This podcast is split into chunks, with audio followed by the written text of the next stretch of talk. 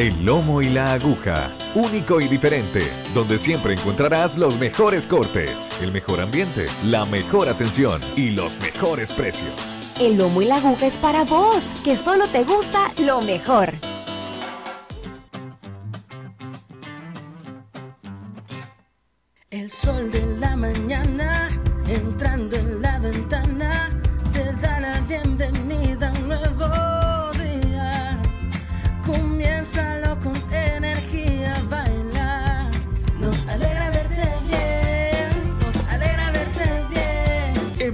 Mundo te cuidamos porque queremos que la pases siempre bien. Te esperamos. No te pierdas esta super promoción. Lunch ejecutivos desde 7 dólares con 99 centavos. Puedes visitarnos en Zona Rosa y Antiguo Cuscatlán. Siempre encontrarás lo mejor en El lomo y la aguja, mucha carne. La autoridad, el romo y la cabeza. Tres exes en la mesa. Que no te mientan ni te engañen. Escucha a los que saben. El único programa con personas que han vivido el deporte rey. Escúchalo. De lunes a viernes de 12 a 1 de la tarde. Por Sonora FM 1045. Síguenos en nuestras redes sociales como los ex del fútbol. Los ex del fútbol es por cortesía de El Lomo y la Aguja. Mucha carne. Dolocrim de Laboratorios Suizos.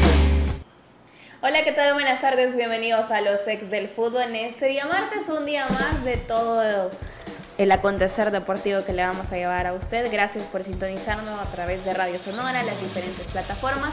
Como siempre, la invitación a que active la notificación a través de la plataforma de YouTube y esa notificación le hará usted saber al momento que nosotros ya estemos al aire. Hoy vamos a hablar cosas importantes.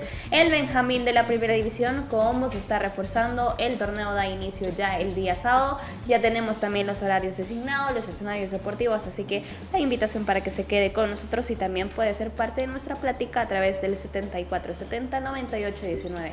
Ya casi equipo completo, solo falta el profe Emiliano que hoy descansa, pero ya vino don Manuel que andaba de viaje.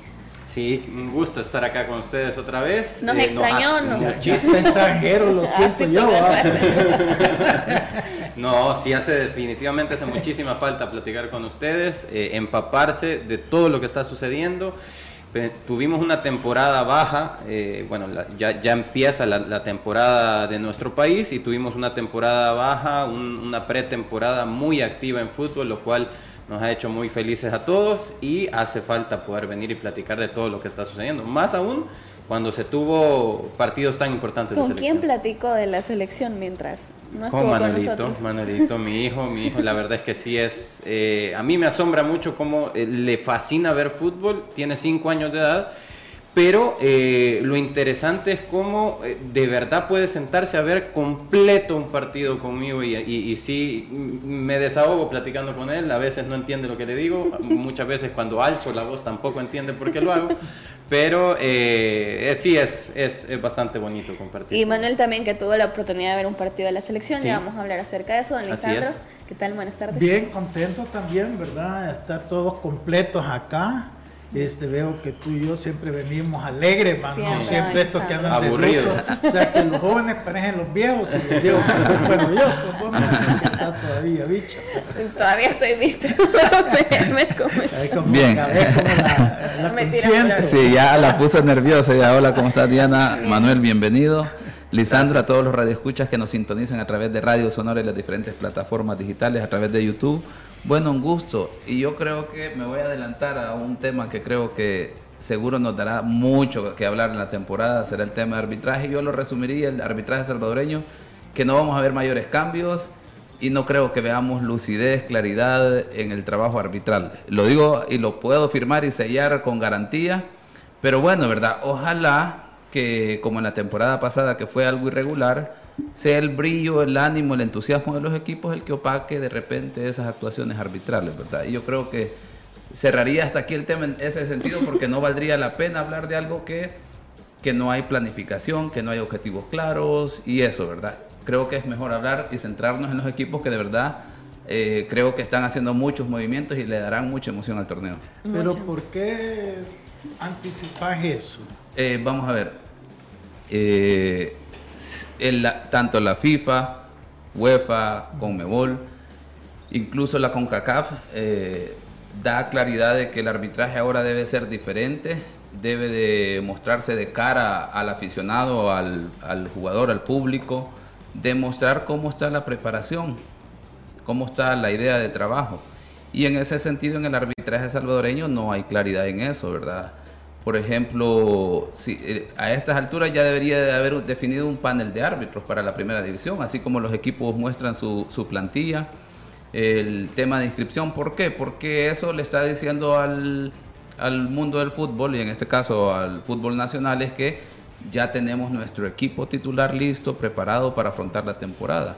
Cuando no se ve eso y vamos a esperar que las sorpresas van a ser en términos de designaciones, automáticamente eh, el arbitraje dice no estamos planificando, no tenemos nada que mostrar al, al, mundo del fútbol nacional para, eh, para decir que vamos con nuevos brillos, con nuevas ideas o al menos intentaremos hacer algo diferente. Así definitivamente. verdad, eh, eso que tú decís, sí, ¿verdad? Por estas alturas debería estar la nómina tanto de árbitros centrales, líneas y todo que están aprobados, llamémosle así, para dirigir los partidos. El, de la, el perfil de cada uno. De la, primera división, tenés toda la razón. La verdad que uno no lo ve así porque lo han mal acostumbrado que solo ve las, designaciones, ¿verdad? Cuando debería ser al revés.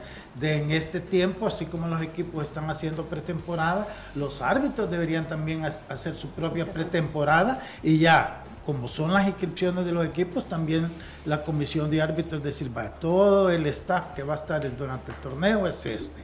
Pero bueno. Bueno, bueno. Es algo que está ahí, sí, es algo que está ahí. Hasta que te hubiera cedido la palabra del precio. pero, pero, creo que creo que hay, hay temas que también al aficionado al radio escucha está más atento ahí, ¿verdad? En este momento, el tema arbitral sale a resaltar cuando el árbitro se equivoca nada más y de repente, pues mientras hagan relativamente regular el trabajo, creo que no habrá problema. Pero hoy martes 27 de julio está firmando. Claro que sí, así como el torneo pasado lo firmamos y lo sellamos ahí. Pero mira, al final, primero Dios que no, porque dentro de todo, ya individualmente hay buenos árbitros, muchachos jóvenes que están con la ilusión de superarse. Eso es lo que duele, ¿verdad? Que tú ves más de otras nacionalidades pitando partidos internacionales, aquí se han quedado básicamente con este Iván Barton y con Cornejo, ¿verdad? Que fue y solo un partido, creo yo, que pitó en, la Copa de Oro, cuando creo yo que hay más capacidad para poder pitar más juegos. Sin duda que sí. Bueno, recuerde que hoy es día martes, tenemos palabra del presidente. La junta directiva representa la interna. La presidencia no es para cualquiera. La palabra del presi. La palabra del presi es gracias a Dolocrim de Laboratorios Suizos. Calambres o torceduras que le apliquen Dolocrim, crema analgésica y de precalentamiento, Dolocrim el masaje que se alivia, Dolocrim de Laboratorios Suizos. La palabra del presi, don Lisandro, ¿de qué hablaremos hoy? Bueno, yo quizás para cerrar ya este primer capítulo de la selección, ¿verdad? Porque se arrancó hace aproximadamente, no sé, corríjanme, dos meses, tres meses ya. Aproximadamente tres meses. Ya tres meses con el profesor Hugo Pérez. Y este, bueno, el cambio vino de una forma sorpresiva porque costó tanto que tomaran la decisión de, sacar a De los Co que cuando al finalmente se dio, pues como que nadie lo creía, ¿verdad? Este, pero yo siento que en términos generales fue un cambio que ha sido muy positivo para la selección, porque desde que el profesor tomó las riendas de la selección, las cosas pues mejoraron de una forma eh, de 180 grados eh, desde los primeros partidos que se empezaron a jugar, la disciplina que impuso, su estilo de trabajo y todo eso. Y la verdad que las cosas han venido mejorando bastante. Yo creo que en este momento no hay una tan sola persona que no pueda estar satisfecha con el cambio que se dio y con la mejoría que se ha visto. Yo creo que que más allá de críticas puntuales en algún determinado partido, alguna determinada decisión, algún determinado eh, jugador, creo que en general las cosas van bastante bien y este, nos hace sentir de veras no solamente orgullosos, sino que también, como yo ya lo he dicho, con una gran ilusión, porque se nos viene la etapa más difícil, es la más importante, que era la octagonal. ¿Por qué la octagonal? Porque la octagonal es la que eh, el torneo que va a clasificar a tres selecciones al mundial y una que va a jugar un repechaje con un equipo de Oceanía. Y como estábamos hace tres meses, nadie daba nada a la selección salvadoreña que pudiera hacer algo en la, en la octagonal.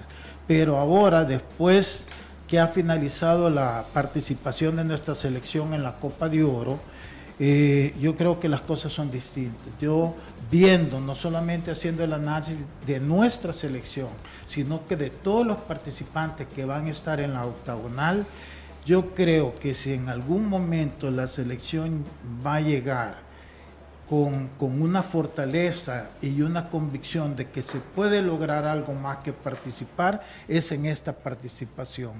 Porque hemos visto otras selecciones y ninguna ha mostrado el espíritu combativo, las ganas, el deseo, la convicción que ha mostrado El Salvador. Hemos visto a Honduras, hemos visto Costa Rica, hemos visto a Panamá y, la verdad, yo creo que en este momento no nos podemos sentir menos que ellos. Y entonces, sobre eso es que lo creo que el, el seleccionador tiene que trabajar. Pero aquí quizás eh, valdría la pena una pequeña recomendación de una persona que tiene tantos años de estar en el fútbol, de conocer tantos técnicos y que normalmente ve cómo de repente eh, ellos mismos se tropiezan y se tropiezan por perder la humildad, por perder este, los pies de... Eh, levantarse sobre la tierra y no mantener los pies en la tierra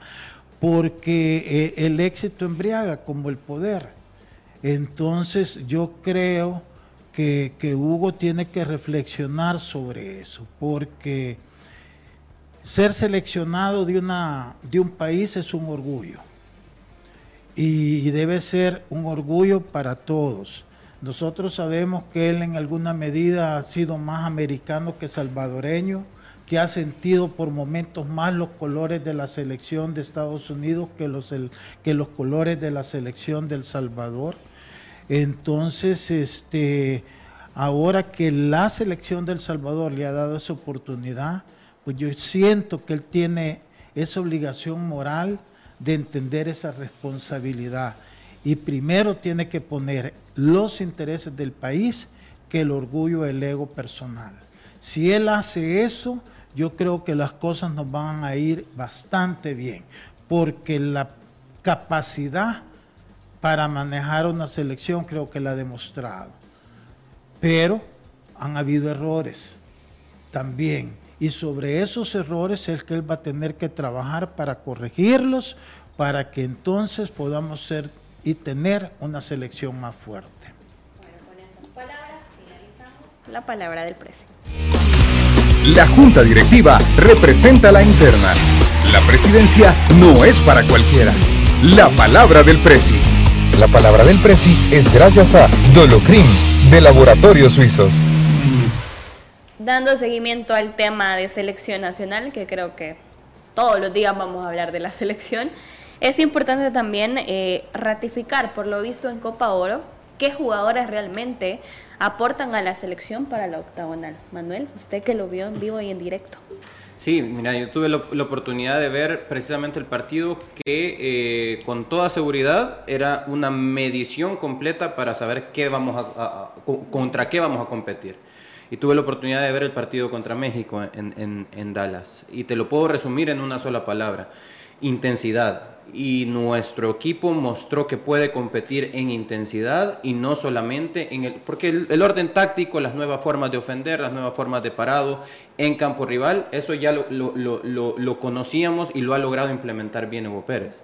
Pero si nosotros a esto le metemos la intensidad que se le metió a ese partido, eh, creo que podemos competir y coincido completamente con lo que dice eh, Lisandro. ¿Por qué? Porque en ese partido... Eh, fuimos más que México en muchas, muchos tramos del partido y creo que no es un secreto lo que estoy diciendo, no, no, había, no hacía falta estar en el estadio para poder percibirlo. Eh, México en realidad se vio menos que El Salvador en muchos, muchos tramos del partido.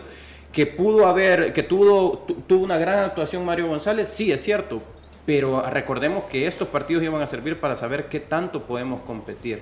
Lo vemos en términos generales, lo estoy definiendo en términos generales porque en aspectos específicos sé que han sido bastante, eh, eh, ustedes han, han, visto bastante claro y según los programas que he visto y lo que he escuchado, ha sido muy atinado el análisis que hemos tenido.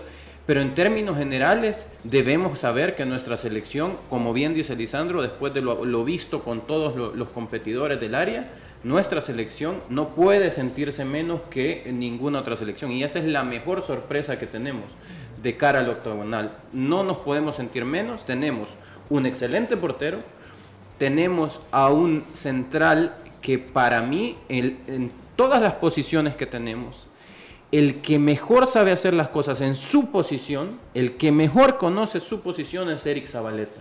Eric Zabaleta hace muchas cosas buenas en toda la Copa Oro y a nivel eh, defensivo probablemente no hayamos prestado demasiada atención en nuestra selección, pero lo de Eric Zabaleta es, es impresionante, es alguien que conoce muy bien esa posición. Tenemos eh, ciertas cosas que podríamos en todo caso cuestionar acerca de ese último partido, de media cancha para arriba, ¿no?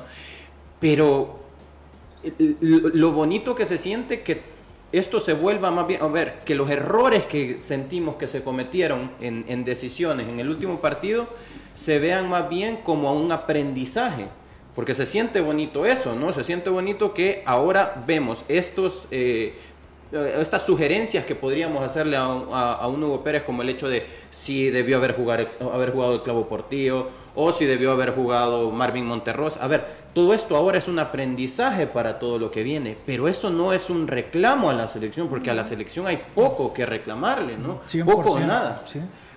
Yo estoy totalmente de acuerdo con tus palabras, yo creo que mejor no lo pudiste decir, Manuel, pero yo quizás iría más lejos, yo siento que la verdad Tú hablas de Eric Zabaleta y tú conoces muy bien esa posición, estoy de acuerdo contigo, pero es que todos. Sí. Eh, un Ronald Rodríguez tuvo un excelente torneo, Tamaca ya no digamos, eh, Larín también.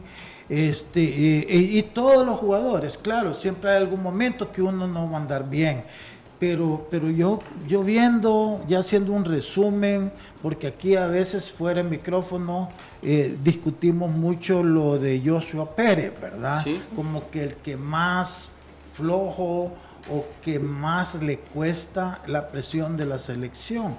Pero a mí es un jugador que, que me gusta, porque tiene esa ganas de, de, ir y de luchar y que por, el, por ahí hace una de más o dos de más y pierde más balones de la cuenta, pero es que el, la dinámica, el espíritu, la picardía que le quiere poner, a veces a lo mejor a él no le sale, pero contagia a otro que le salga.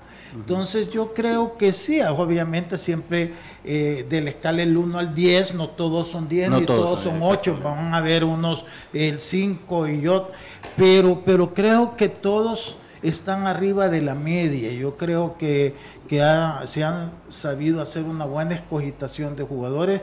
Lo bueno es que todavía hay más jugadoras aquí en la liga. Yo eso sí creo que Hugo tiene que ya hoy va a tener más tiempo y obligación de estar acá permanentemente viendo los equipos de la primera división y viendo jugadores, no solo estar pensando en los que están afuera, está bien, pero tampoco discriminar con los que juegan acá, porque aquí hay excelentes jugadores. Bueno, Brian Tamacas juega acá, Mario González juega acá, Larín ha jugado acá, hoy está en Guatemala, Ronald Rodríguez juega acá, Narciso Orellana juega acá, Marvin Monterrosa juega acá, este Jairo, Enrique juega acá, entonces eh, eh, no, puede no ver otros jugadores. Aquí hay muchísimo talento en el y, a, fútbol y usted ha salvadoreño. mencionado algo muy importante, don Lisandro, la obligación que tiene ahora Hugo Pérez de estar presente en la liga, no solo en la primera, en la segunda y en la tercera también, ¿por qué no?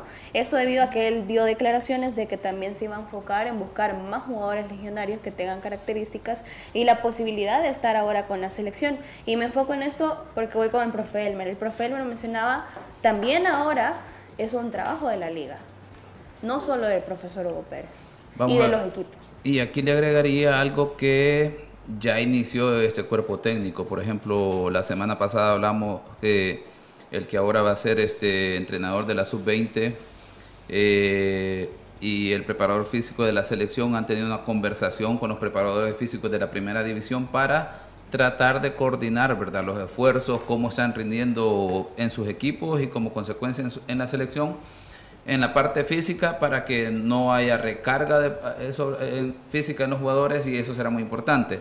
Ahora, eso implicaría también que el cuerpo técnico, que como dirigido por Hugo Pérez, debería de tener estas reuniones tal vez no para, para cambiar la metodología de cada equipo porque hay un entrenador que sin duda tendrá su forma, su planificación de cara a la temporada de acuerdo a los recursos económicos, la infraestructura con el plantel que cuente, pero sí que pueda haber una coordinación en algunas, algunos puntos para que enseguida, digamos, haya una sintonía en cuanto el jugador de equipo vaya a la selección, se le faciliten estos procesos y viceversa, al, tener jugadores en selección, cuando regresen a esos equipos, estos jugadores puedan tener, eh, asimilar esas ideas, ¿verdad? Ese cambio y, y al final ganamos todo, gana la liga porque quiere decir que hay una coordinación, gana la selección por la coordinación del tema de, cómo entrenarán, cómo se prepararán, o por lo menos el intercambio de información para que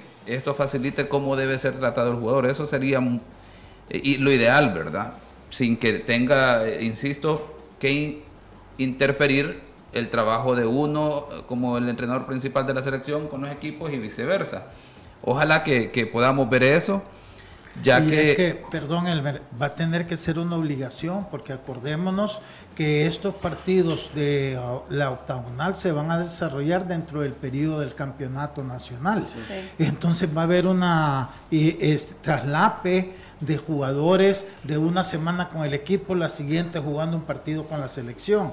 Entonces eso que tú estás diciendo es importantísimo. Eso no, hoy, no debería estar sujeto a Ah, hay que ver, no, debería ser una obligación porque le conviene al país. En este momento yo creo que más allá que hay que respetar los equipos, sus planes de trabajo y todo, todo eso, pero hay que apoyar bastante.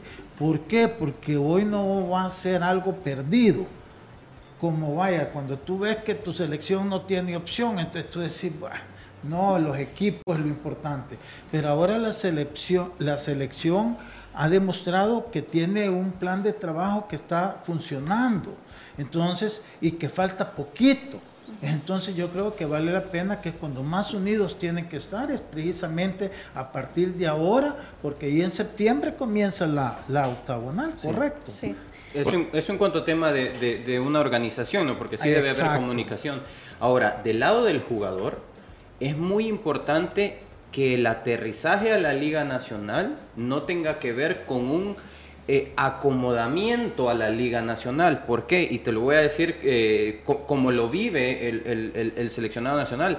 Hay un ritmo, hay una intensidad que traes acumulada durante un mes y medio que la selección estuvo, un poco más de un mes que estuvo, estuvo junta. Y hay un ritmo, una intensidad que tú ya eh, tomaste, ¿no? Como que agarraste la red, el wifi de la selección nacional y luego vas a una liga en la que, por ejemplo, el caso, voy a mencionar casos específicos, el caso de un Jairo Enríquez que ha estado desenvolviéndose muy bien como extremo por izquierda y que va a caer en, en, un club deportivo Águila en donde probablemente se le va a usar tanto por izquierda como por derecha. ¿Y cómo puede él mantener ese nivel que cuando regrese a la selección no, no haya sido visto como una irregularidad en su, como un retroceso como un retroceso no entonces el jugador debe entender que más allá de que la liga viva un ritmo diferente él está a otro nivel y debe mantener la misma intensidad Hemos visto a un Brian Tamacas con, unas, eh, con una barrida que quedó como un- una memoria épica, no solo para nuestra selección, sino para la Copa. Sí. ¿Y cómo puedo yo hacer, siendo Brian Tamacas, que esa intensidad yo la puedo trasladar también a la Liga Nacional, no solo para mantener el ritmo, sino para elevar el ritmo, el, el nivel de nuestra, de nuestra El liga? nivel de competencia de, la Y primera fíjate división. que yo me extendiera ese tu comentario, Manuel, a los jugadores de la liga. Sí. que vean el reflejo de lo que se puede hacer cuando se juega con esa intensidad, para que lo demuestren en sus equipos y también hacerle la vida difícil al técnico, que en lugar de estar pensando en los foráneos, piense en ellos, porque también el jugador tiene que poner de su parte. Así es. Bueno, vamos cerrando el tema de la selección mayor, pero también tenemos aquí en mesa el otro tema, que es lo que mencionaba el profe Elmer. Gerson Pérez, el hijo del profesor Hugo Pérez, ha sido designado como el técnico de la selección sub-20.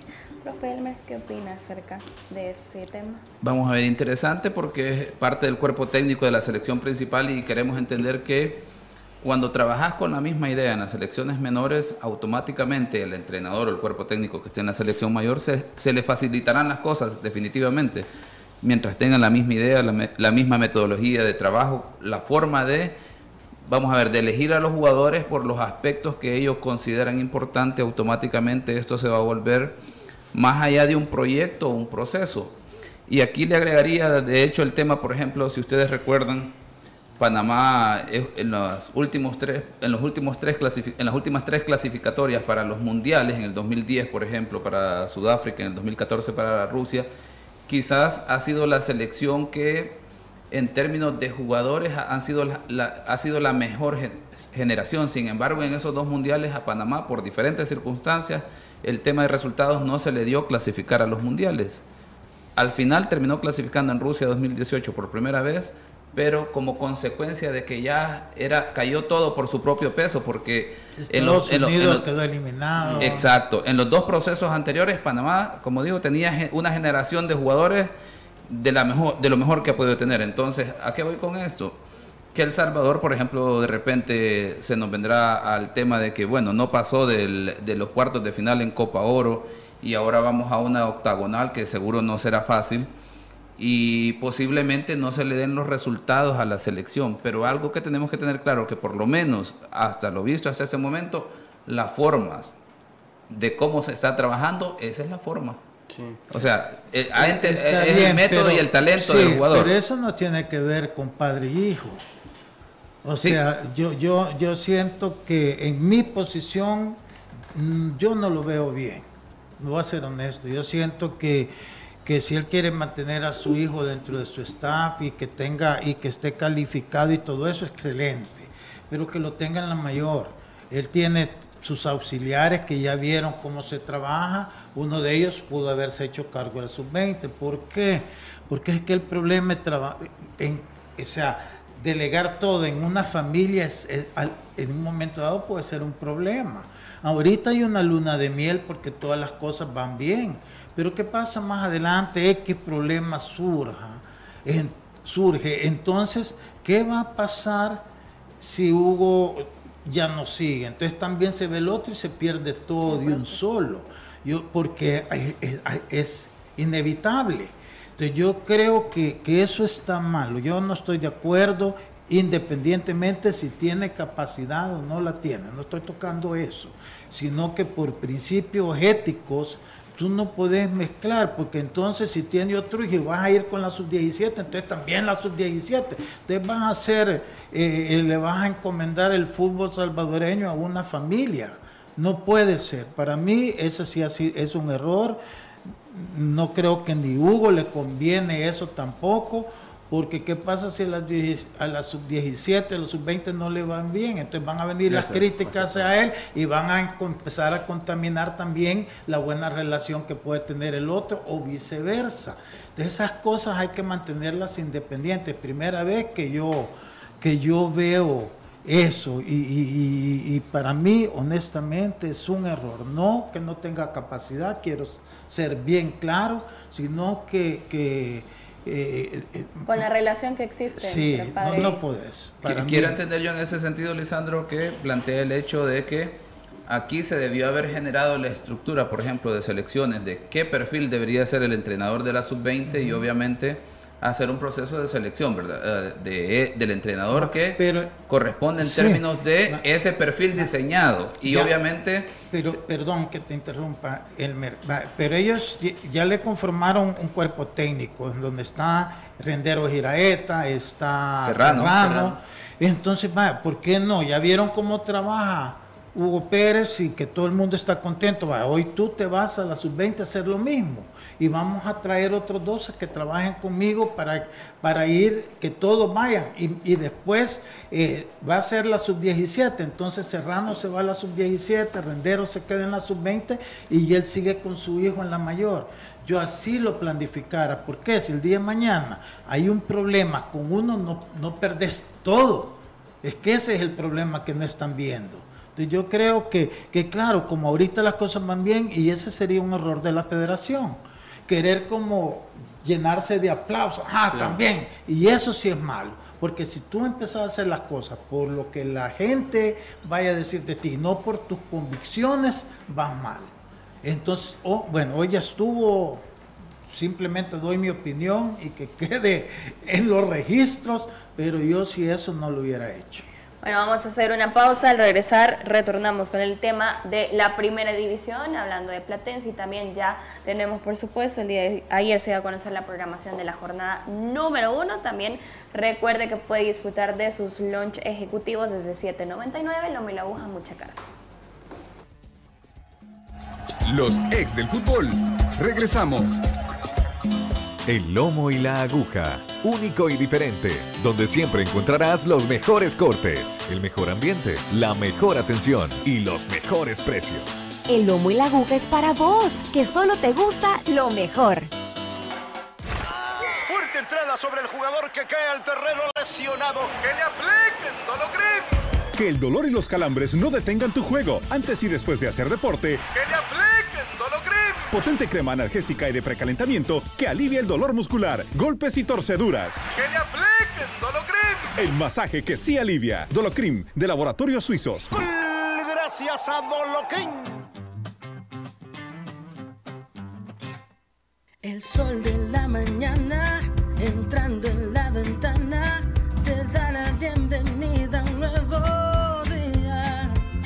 Comiénzalo con energía, alegra verte bien, nos alegra verte bien. En Plaza Mundo te cuidamos porque queremos que la pases siempre bien. Te esperamos. No te pierdas esta super promoción. Lunch ejecutivos desde 7 dólares con 99 centavos. Puedes visitarnos en Zona Rosa y Antiguo Cuscatlán. Siempre encontrarás lo mejor en El lomo y la aguja, mucha carne. El Lomo y la Aguja, único y diferente, donde siempre encontrarás los mejores cortes, el mejor ambiente, la mejor atención y los mejores precios. El lomo y la aguja es para vos, que solo te gusta lo mejor.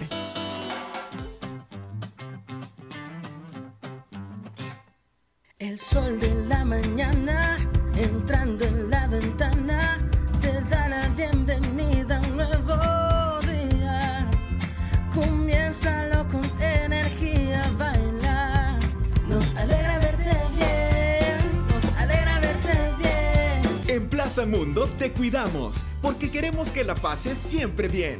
Te esperamos. No te pierdas esta super promoción. Lunch ejecutivos desde 7 dólares con 99 centavos. Puedes visitarnos en Zona Rosa y Antiguo Cuscatlán. Siempre encontrarás lo mejor en El lomo y la aguja, mucha carne. Continuamos con los ex del fútbol. Gracias por continuar en sintonía de los ex del fútbol a través de Radio Sonora y las diferentes plataformas. La invitación nuevamente para que active la notificación a través de la plataforma de YouTube. Al momento que nosotros iniciemos el programa, esa notificación le caerá en su teléfono, en cualquier dispositivo móvil que usted nos sintonice. Es importante hablar también la primera división, que viene el fin de semana, el día sábado. Además de eso, usted se merece un buen lugar para hacer sus compras, hacer sus pagos, comer rico y más. Ven a Plaza Mundo aquí nos alegra verte. Ahí está la atenta invitación. Vuelve la primera división, vuelve el fútbol y vamos a hablar del Benjamín de la primera. Casi, eh, corríjanme, cuatro décadas del retorno de Platense, cuatro décadas casi para que Platense retorne a la primera división, es el Benjamín, Benjamín que ha hecho modificaciones que se las vamos a presentar a continuación, que por cierto han estado activos a través de las redes sociales entre ayer y hoy. Y tenemos las altas, dos altas y una que se confirmó hace también unos minutos que no está ahí, que es la de Rodolfo Fito Orellana, si usted se acuerda, un jugador lesionado, un jugador que pasó por un proceso también de una enfermedad. Eh, procedente de Once Deportivo, Fito Orellana se convierte en una de las altas de Platense.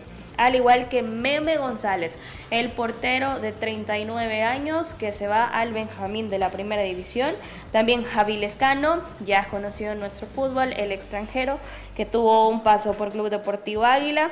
Maxi también, eh, ahí tenemos a Maxi Morales, que es uno de los nuevos extranjeros para el cuadro de Platense, Francisco Cobar, que por cierto aquí hubo una historia muy interesante. Francisco Cobar, que fue eh, alta en el cuadro de Jocoro, luego lo nombra Platense como una de sus altas. Eh, Gilberto Aires también, Landa Suri, que Landa Suri ya sabemos que estuvo con el cuadro de Sonsonate, el delantero, Edgar Campos, que procede de eh, Jocoro, si no me equivoco.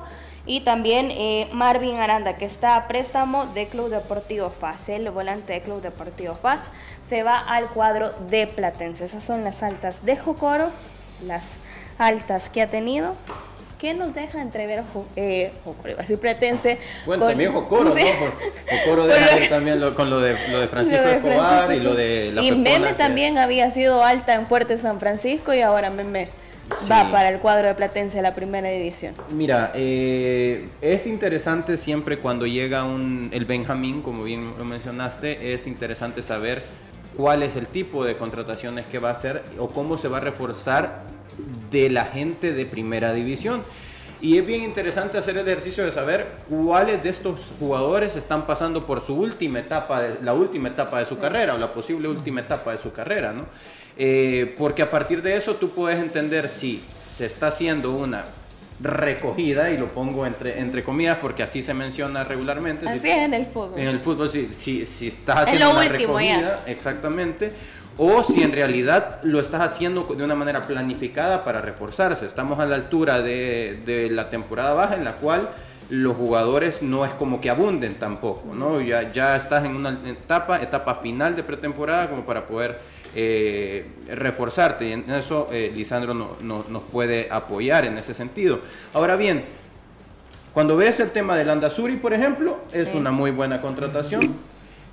cuando ves el tema también, para mí, eh, el tema de, de Baires también es una buena contratación, todavía en una etapa de carrera en la que yo no podría considerar que sea su última etapa. Si hablamos de Meme González, no podemos saber cuándo va a ser su última etapa porque ya ha amenazado con esa última etapa. Yo creo que ya la pasó y da vuelta. Ya, renació Meme. Ya reciclaje. 39 años. 39 años Meme González, pues evidentemente es una posición en la cual sufrió Platense al eh, quedarse sin, sin portero porque eh, sus, sus, porteros han sido reclutados por otros equipos, pero llega Nicolás Pacheco, ¿no? que también, es alguien que está en Fue un intercambio de portero. Fue un intercambio de portero. Entonces, eh, yo considero que hay una mezcla entre jugadores eh, que ya están en su última etapa con jugadores que todavía pueden comenzar a dar mucho en primera división. Y eso es interesante. Entonces hablamos de equidad. Hablo, hablo de un equilibrio que puede ser interesante para Platense.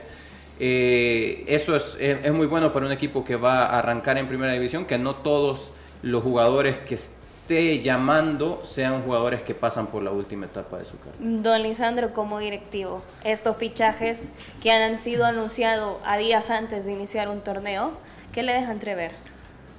Es difícil, ¿verdad? A mí me cuesta porque yo hubiera buscado otro tipo de jugadores, pero porque mi mente siempre va adelante, yo hubiera planificado mucho antes eh, si subía, qué era lo que quería, en fin, pero del todo mal no está tampoco, vaya, yo a Meme González nunca lo hubiera contratado, pero tienen a un Nicolás Pacheco que está joven, que tiene experiencia en primera división. Yo siento que inclusive a lo mejor hasta han ganado con Nicolás Pacheco con relación al portero que tenían, porque el otro no ha tenido experiencia en primera y Nicolás Pacheco ya sí lo tuvo y tuvo buenas actuaciones. Es una final.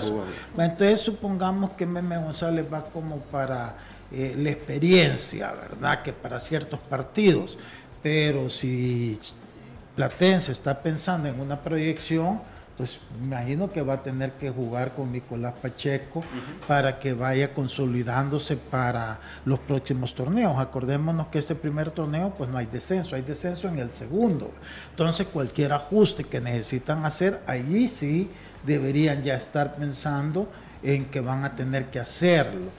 Pero, pero el Andalucía creo que es la mejor contratación que ha hecho eso sí, em, también me sorprendió que otros equipos se hayan dormido porque fue un jugador que, vino y a pesar de todos los problemas de Sonsonate anduvo bien. Creo que lo de Saviolita Baires, sí, mira, es que Saviolita nadie duda de la calidad, el problema es que es un jugador para mí conformista, él ya se conformó a, su, a un ritmo de juego que, por eso es que aunque llega con, ese bagaje de calidad técnica y todo eso, termina siendo banca en los equipos, porque es como que ya se conformó y ese es el problema. Pero que calidad tiene, tiene. Está todavía en una edad donde puede dar mucho, pero va a depender de él, ¿verdad? Y es una lástima, es lo que yo hablaba antes, ¿verdad? Del mensaje a los jugadores nacionales, que tienen que esforzarse, tienen que, cada vez dar más si quieren dar ese salto a la, a la, selección, que ya los seleccionados ya dieron el ejemplo que sí se puede. Eh, lo de el paraguayo Lescano, Lescano eh, mira, él tuvo una buena época cuando estuvo en este en Pasaquina Después cuando estuvo la primera temporada en Águila, muy buena. La última no anduvo bien, pero es un jugador que también tiene condiciones, ¿verdad? Yo no lo descartaría, no se le da de él ahorita, pero es un jugador que si logra volver a ese nivel va a ser importante. Entonces ya adelante se han reforzado con Landarusi, con Lescano. Este, creo yo que, que Maxi. Vaya, pero Rafa Burgos, yo siento que, mira, yo le tengo un cariño tremendo, una magnífica persona. No sé qué tanto le pueda ayudar en primera división a estas alturas, pero es un muchacho que a lo mejor en la cancha te va a dar menos de lo que te pueda dar en el camerino porque hasta donde yo me lo puedo es buenísima persona. Entonces puede ser un jugador importante que necesita jugadores ya veteranos que puedan este, dar confianza, dar tranquilidad y todo eso, ¿verdad? Porque todos, o sea, en un equipo no todos tienen que ser iguales.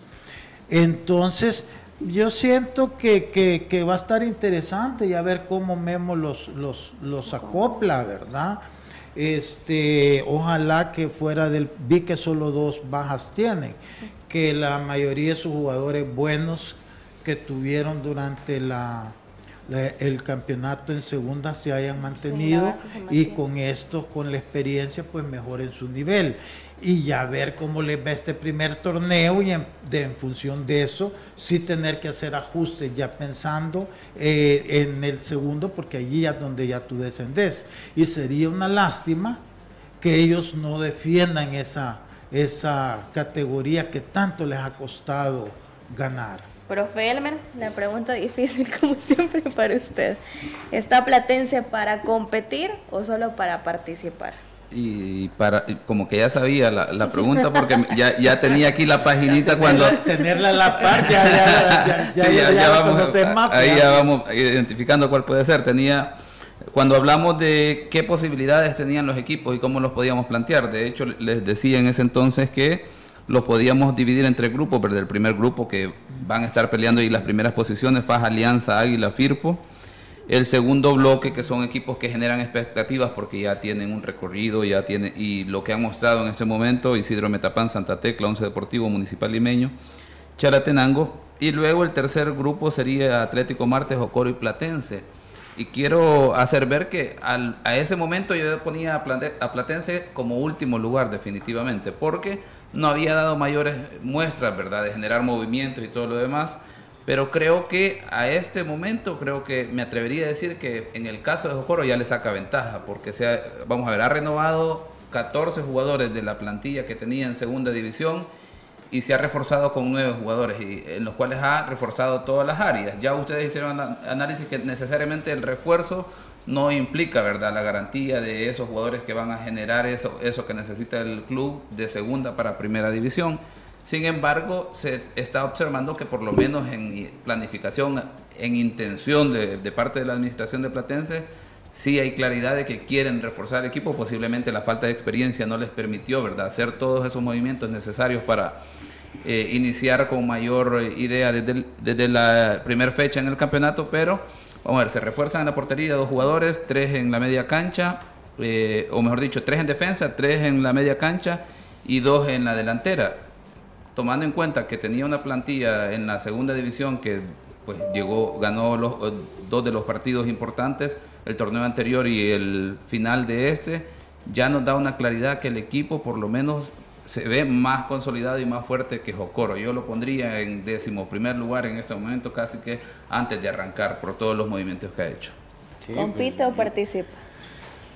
Eh, eh, a ver, es que participa. Es que, sí, es que compites. Eh, para mí es una pregunta acerca de si compite por el campeonato o por estar arriba. Yo creo que va a tener una participación de mitad de tabla de mitad de tabla para Platense. Y hablando también de la programación eh, de la primera división, Platense se va a medir a Chalatenango. Ahí tenemos en el Gregorio Martínez el día sábado a las 6 de la tarde. Los precios 4, 6 y 10 dólares. Isidro Metapán lo hace frente a Atlético Marte el sábado a las 7 en el Jorge Calero Suárez, el Anda Verde, 5, 10 y 15. Firpo lo hace con Jocoro. El domingo a las 3 de la tarde en el, estadio, en el estadio Sergio Torre Rivera de Usulután, 5 y 15 dólares. 11 Deportivo lo hace con Águila el domingo a las 3 en el Simeón Magaña, 5 y 10 dólares. Paz, el partido que va a ser eh, el que le da la salida a este torneo se enfrentará a Santa Tecla en el Quiteño a las 3.15, 4.10.15. Solo afición local para Club Deportivo FAS en este escenario.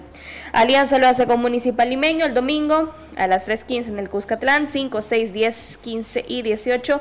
No podrá recordar nuevamente ingresar la afición sin cartilla de vacunación de COVID-19 completa. Así que por favor, es importante que tenga esta Quizás un comentario, ya que tú has dado toda la programación, ¿verdad? Que el fin de semana hubieron varios partidos amistosos entre equipos de primera. Y yo creo que el que vale la pena resaltar es la victoria de Limeño sobre Águila. Sí, dos por uno. Dos por uno, iban dos a cero. Y al final, en el minuto 86, un penalti. Para Nico Muñoz. Y, y pero pues, para mí fue, fue sorpresa. Yo pensaba que Águila independientemente de los dos, tres seleccionados, eh, estaba para más. Y entonces, claro, es un partido amistoso, entonces no tiene, no le quita nada a Águila lo que vaya a pasar en el campeonato, ni, mucho menos, pero a Limeño sí le da algo. Claro. Correcto, porque ir a San Miguel y ganarle ahí con la solvencia que lo estaba haciendo, me parece interesante, pero a veces estos partidos te confunden, ¿verdad? Pero llama la atención ese juego porque todos los demás fueron empates, pues, y el de la Alianza no se puede tomar en cuenta porque fue con un equipo de tercera, entonces tampoco. Eh, cayó Isidro Metapán con Once Deportivo, eso también. ese, ese también, fíjate, sí, puede, puede ser un poquito sorpresivo también para mí es el resultado. Chalate empató 0 por 0 con Paz. Estos son en cuanto al fin de semana. 1 a 1, si no me equivoco. Eh, sí, 1 a 1. Sí, 1 a 1. Paz con Chalatenango. Eh, a continuación nos vamos con nuestra sección Genios de la Tribuna porque ya vi que hay ahí unas preguntitas. El fútbol, solo expertos lo manejan. Conoce la opinión de los genios de la tribuna. Los genios de la tribuna es gracias a El Lomo y la Aguja. Mucha carne. Vamos a iniciar con nuestra sección Genios de la Tribuna. Dice Williams Flamenco, todos los equipos de la Liga Mayor deben arriesgarlo todo por el país y la selección valdrá la pena prestar a los jugadores a tiempo completo para luchar en la octagonal, así como lo hacen en la MLS. Juega su selección y juegan sus equipos sin ningún problema. Eh, también Bruno Porcio dice la responsabilidad en la mayoría de partidos, que los partidos no sean fluidos, son los jugadores, no los árbitros, sin dar fluidez a los partidos, sin poner a los mejores en partidos importantes. Char Mejía eh, también dice eh, que es importante verificar cómo se, se, está dando esto entre el profesor Hugo Pérez y también su hijo Gerson. Hugo Alvarado, El Salvador tiene para competir en la octagonal y en una de esas tal vez optar por un medio puesto. Si clasificamos directo sería excelente, pero es difícil hay que ser pacientes. La meta es 2026. Denis Argueta, saludos cordiales para el panel. La pregunta para don Lisandro. ¿Sigue siendo Alianza el equipo a vencer en el torneo? ¿O podemos incluir también al campeón FAS y sean ellos dos los, los equipos a vencer?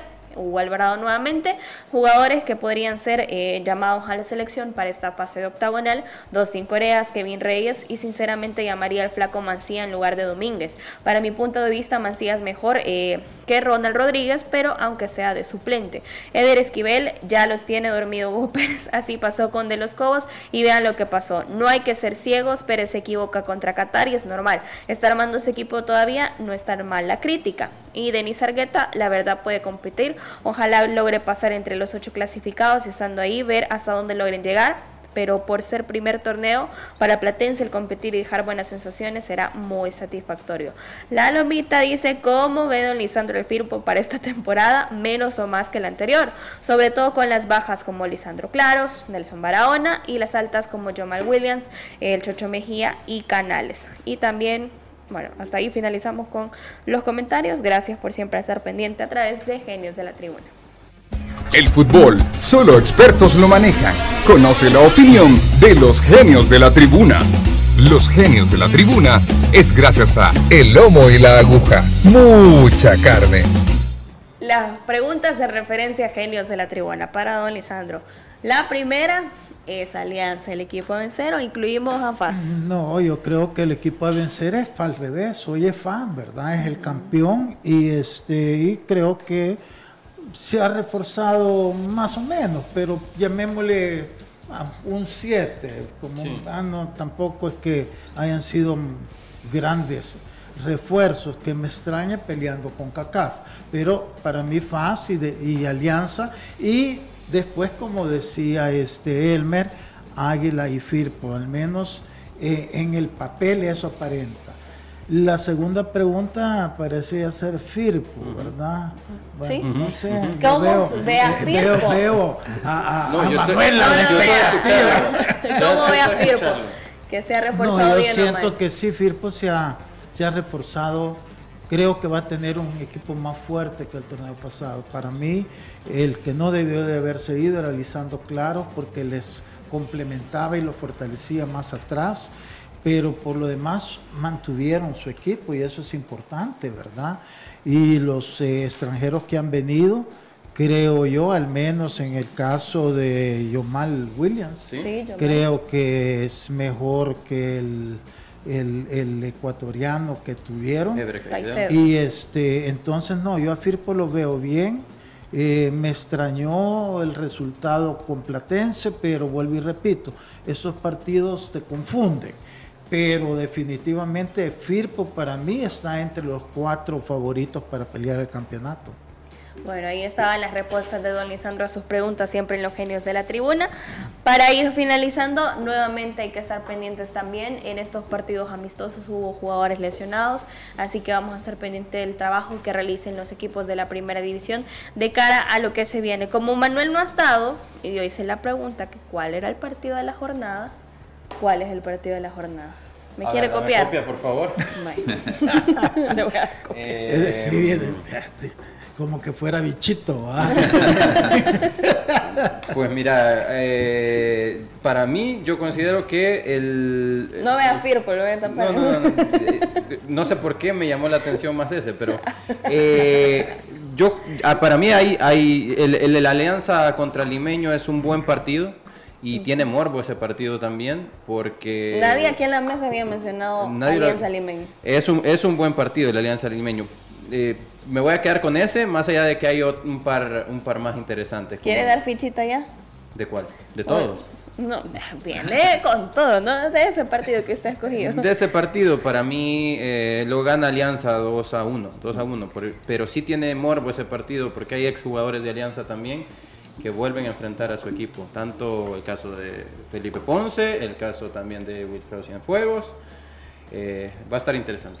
Interesante ese duelo, así que recuerde que durante toda la semana vamos a hablar de cómo se han reforzado los equipos de la primera división. Si usted quiere comentar acerca qué le parece cómo se ha reforzado su equipo, lo puede hacer también a través de las redes sociales y también escríbanos el WhatsApp 24 horas. Nuestro productor ahí está pendiente del 7470 9819. Gracias por su sintonía, don Lisandro, gracias. No, este, bueno, bienvenido nuevamente. Gracias. Como que estamos jugando ping-pong. Está bueno. Porque ya el jueves me voy. Vamos No, de pero vacaciones, solo, por 3, 4 días. y entonces me voy a vacunar para poder estar Todo. apoyando Usted a es la un buen selección. ejemplo, un buen ejemplo de que hay que que- vacunarse para ir a los Ahí voy a estadios. tomar la foto cuando me estén. Vaya. Manuel, gracias, bienvenido otra vez. No, muchas gracias. Es reconfortante estar completos. Ya no se vaya, ya no tiene permiso. Bueno, ok, profe. Profe. Lo voy a tratar de decir en este momento con humor, ¿verdad? Pero ya este torneo ya no vamos a estar bromeando con Firpo porque ya no es el equipo que se está incorporando a la primera división. Enfoquen ya- a Manuel, por favor. ya, ya es un equipo Vamos a ir con todo. Sí, ¿verdad? ya es un equipo que de- donde dejó el listón ahí, donde dejó eh, la vara, ahí tiene que aspirar a este torneo ya de manera contundente, ¿verdad? Porque se Así pone que rojo. Ya se supone que ya volvió a sus leads de estar ahí en la en las fases finales, así que Los Ya no, grandes- vamos, ya no vamos a bromear. Los grandes estamos en el foco siempre y estamos siempre abiertos a cualquier crítica. Nos Qué despedimos. filosófico ha venido. Nos despedimos esperando su sintonía mañana nuevamente a las 12 del mediodía a través de Radio Sonora y las diferentes plataformas. Que tenga una feliz tarde. La autoridad, el romo y la cabeza. Tres exes en la mesa. Que no te mientan ni te engañen. Escucha a los que saben. El único programa con personas que han vivido el deporte rey. Escúchalo. De lunes a viernes de 12 a 1 de la tarde. Por Sonora FM 1045. Síguenos en nuestras redes sociales como los ex del fútbol. Los ex del fútbol es por cortesía de El Lomo y la Aguja. Mucha carne. Dolocrim de Laboratorios Suizos. El lomo y la aguja, único y diferente, donde siempre encontrarás los mejores cortes, el mejor ambiente, la mejor atención y los mejores precios. El lomo y la aguja es para vos, que solo te gusta lo mejor.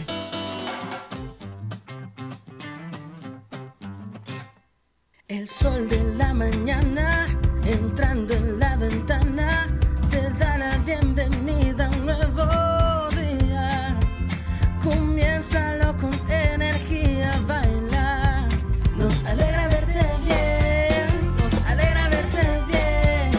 Plaza Mundo te cuidamos porque queremos que la pases siempre bien.